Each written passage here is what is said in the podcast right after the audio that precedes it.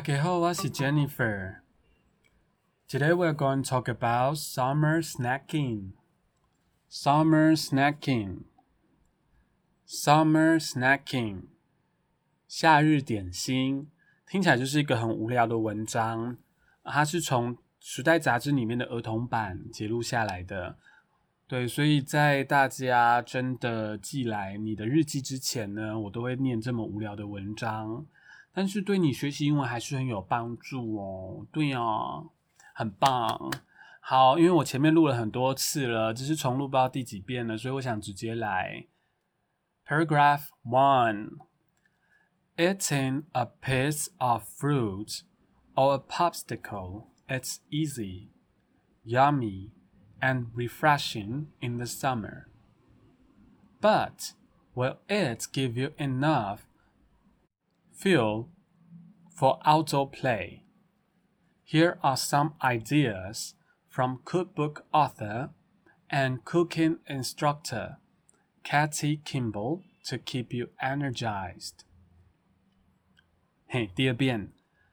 Eating a piece of fruit or a popsicle, popsicle is easy, yummy, and refreshing in the summer. But Will it give you enough fuel for outdoor play? Here are some ideas from cookbook author and cooking instructor Katie Kimball to keep you energized. 好，他在讲什么呢？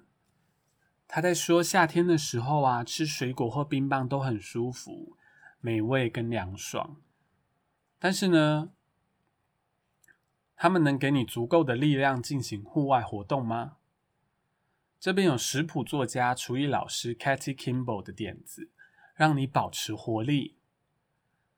Eating a piece of fruit, a piece of fruit 是一份或一颗水果。好，那 popsicle 呢，就是冰棒啦。那 P 一定要大写。大家如果对单字有兴趣，可以回去听上一集，是高清纯单字，没有文章。OK，所以他后面又讲到 is easy 这件事情呢，吃水果或者冰棒非常的 easy、yummy and refreshing。我要讲的其实是 easy，这边的 easy 呢，不是说它很随便、它很淫荡。easy 拿来讲人的时候，就是浪荡的意思。但是这边呢，其实要讲的是很舒服。Easy 也是可以这样用的，比如说啊，My life is easy，或是呢，He got a easy lifestyle，这些都是舒服的意思，不是淫荡的意思。OK，看看后面哦。哦，还有啦，就是刚其实重录了一两次，原因就是因为有一个字呢，我之前都念错，就是 fool，啊，没有，fool 是错的。嘿，啊，它其实念 feel，哎，好，算了，叫电脑念一次好了。feel，feel 不是念 full，所以呢，我也会去更正啦。它就是燃料的意思。那这边就是讲说你有没有足够的能量。OK，那今天的中文讲的非常顺，因为我先打稿。那大家也可以去部落格看啦。这个翻译呢，翻的非常的烂，但是我就是想要按照它英文原本的句式。来翻，所以是没有论式过的，大家比较好对照。因为其实英文有时候一个句子呢，前面会有很多子句，在翻成中文的时候是要拆开来，但我尽量不拆开。OK，下一段，所以他就会给你几个 ideas 嘛。那其实有好多个，但我只讲四个。第一个 idea 呢，他是说，啊，算了，先不要讲好了，我先念哦。First，make a system。A healthy snack routine turns frowns upside down. Talk to your family about the best snacking schedule. Then you won't be wondering when your next snack is, and you won't drive your parents nuts asking. One more time. Make a system, a healthy snack routine turns frowns upside down. Talk to your family about the best snacking schedule. then you won't be wondering when your next snack is, and you won't drive your parents nuts asking how you making a system. Make a system 就是有一个系统。A healthy snack routine 是一个， 就是一个仪式啦。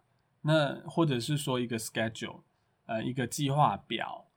然后它是健康的实用点心的一个计划，会让你开开心心的。其实这个翻译呢，更直白一点的翻翻法应该是，就是让你不要皱眉头。但是我真的觉得这样翻太怪了。那这个它其实是一个片语，turns f r o m s upside down，就是不要让你在皱眉头，把你的眉头 upside down，就是反过来，就是不皱眉嘛。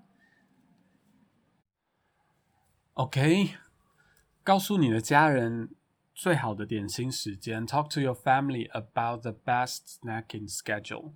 告诉他们你要的时间表。那这边的 family 呢？为什么不是复数呢？因为 family 是可以当一群人的意思，就是它是所谓的集合名词啊，也不用太去理解。但是呢，它是可以用单数代表一群人。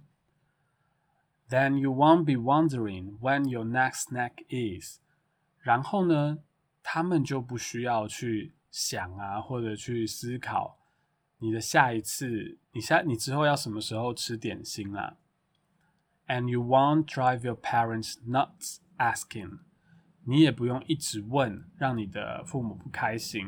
这边中文是反着翻的，所以 and you won't drive your parents nuts，drive somebody nuts 就是让某人疯掉或是不开心。那这边呢，asking 前面是省略了 by，就是你因为一直问，让你的父母不开心，直接接 asking 这样。OK，next。Point two, watch for added sugar.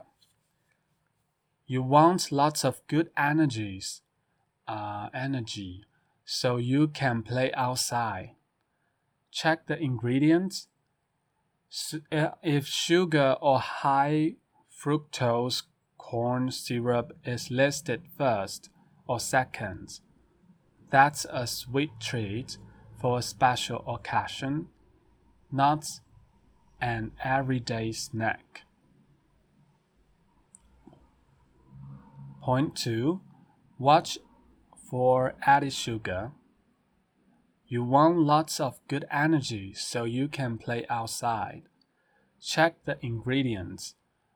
If sugar or high fructose corn syrup is listed first or second, that's a sweet treat for a special occasion Not an everyday snack。简单来说，它的意思就是说，要你注意食材里面的含含含糖量不要太高，你要挑选好的能量、好的热量。Watch for added sugar，就是注意 added sugar 是被加上去的糖嘛。You want lots of good energy so you can play outside。 你需要很好的能量，它的 good energy 就是 appropriate 吧，合适的能量，让你可以在外面玩，can play outside。Check the ingredients，要注意你的食材，检查你的食材。If sugar or high fructose corn syrup，如果糖或是高果糖的玉米糖浆，好长。对，重点就是果糖啦，fructose。is listed first or second，被列在食材表的第一个或第二个，代表含量比较高。That's a sweet treat。那么呢，它就是甜食，for a special occasion，就是特殊场合你才可以吃的甜食，not an everyday snack。 并不是你每天都可以吃的点心。好像幼教老师哦，我是不是应该叫胖猪哥哥啊？这个内容真的很可爱耶！大家跟着 Piggy 哥哥一起念：Third, think, satisfying, A snack should take the edge off your hunger, not make you full. Choose snacks that will satisfy you without ruining your appetite for next meal. One more time. Point three. Think. Satisfying. A snack should take the edge off your hunger, not make you full. Choose snacks that will satisfy you without ruining your appetite for the next meal. 所以你要想着哦，你吃起来要是很满足的点心，点心是应该要充饥，不是让你饱。选择能让你满足又不毁掉你下一次胃口的点心，呀，所以 think 想 satisfying 要满足你。A snack should take the edge off your hunger，就是刚刚讲的，请大家回去听单字篇，不想再重讲。好，not make you full 不是让你饱。Choose snacks that will satisfy you。找可以满足你的点心，satisfy you without，而不让你 ruin your appetite for next meal，让你下一餐的胃口 被毁掉。ruin 就是毁掉的意思。OK，没什么好讲的。Point four. Say yes to protein and fat. Fat and protein take a long time to digest, so they will give you energy for a whole afternoon. Try a cheese stick with grapes, or nuts or seeds butter with an apple or toast. 啊，再讲一次哦， 大家很棒，已经十二分钟了，你还在听？Say yes to protein and fat. Fat and protein take a long time to digest, so they will give you energy for a whole afternoon. Try a cheese stick with grapes, or nuts, or seed butter with the apple or toast. 先不讲中文好了，先讲大家知不知道 seed butter？你知道 seed butter 是什么吗？做捷运的张小姐，其实我也不知道诶，我是去查了，它是向日葵奶油。你没有听过吧？如果你有吃过，一定要留言告诉我到底是什么味道，因为听起来超难吃。